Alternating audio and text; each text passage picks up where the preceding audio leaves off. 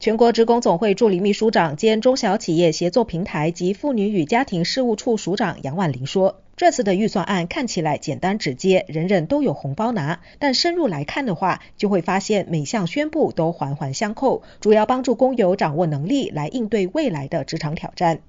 对工友的话，他们将来获得这些 career progression，或者是他将来他们这个收入，全部都是由 skills future 来带动。”像新加坡人口比较少的一个国家，要来培养我们的员工的话，我觉得提高技能是一个非常重要的一个部分。所以在这方面呢，我是非常欢迎这次呢的这个预算方面呢，他们会把 Skill future 弄成了一个基础，然后有了这个基础呢，以后我们的工友呢在工作方面的一个保障，他们未来也是有一个保障。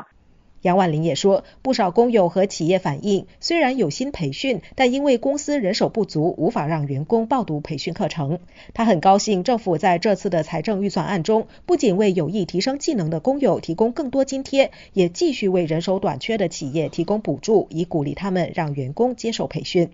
针对拟定中的临时经济援助计划，杨婉玲希望政府不要只解决失业者的短期问题，应该提供一条龙的援助，包括进行工作配对和确保所掌握的新技能能满足未来的职场需求，例如着重在可持续发展和人工智能相关的培训。而公运在这方面愿意同政府和雇主配合。除了援助金以外，我们也是一定要看怎么样帮失业者培训，培训过后呢，怎么样呢？就是让他们一条龙能找到一份工作。短暂性呢，就是看金额方面，这个金额的辅助。但是如果你要看长远的话呢，一定是要培训到让他们的技能呢，能够呢跟其他的工友们的技能呢都是一样的。然后呢，让他们找到他们喜欢还有适当的工作。我觉得这样才是一个长久的方案。在精密工程业服务了三十年的林德全，原本从事维修相关工作。十年前因为公司重组，他被迫学习新技能。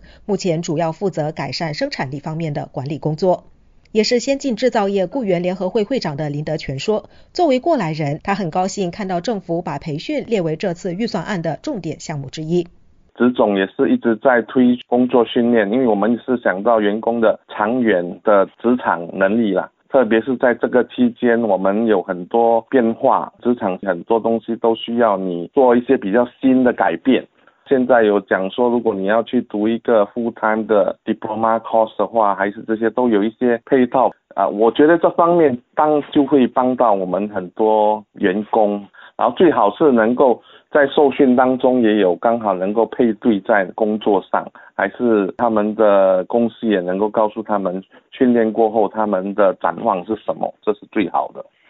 林德全也希望政府为那些不获公司资助、自愿接受培训的员工提供补助。他说，一些收入不高的员工必须牺牲加班时间来上培训课，导致收入减少。如果政府能够提供补助，将能鼓励更多经济条件较差的员工毫无顾虑地报读技能提升课程。另外，杨婉玲和林德全都认为，这次预算案没有提及针对看护者的援助。他们希望政府能更加关注这个群体，让需要兼顾看护责任的工友，或是想要重返职场的看护者，也能追求事业。城市频道记者魏凤琴报道。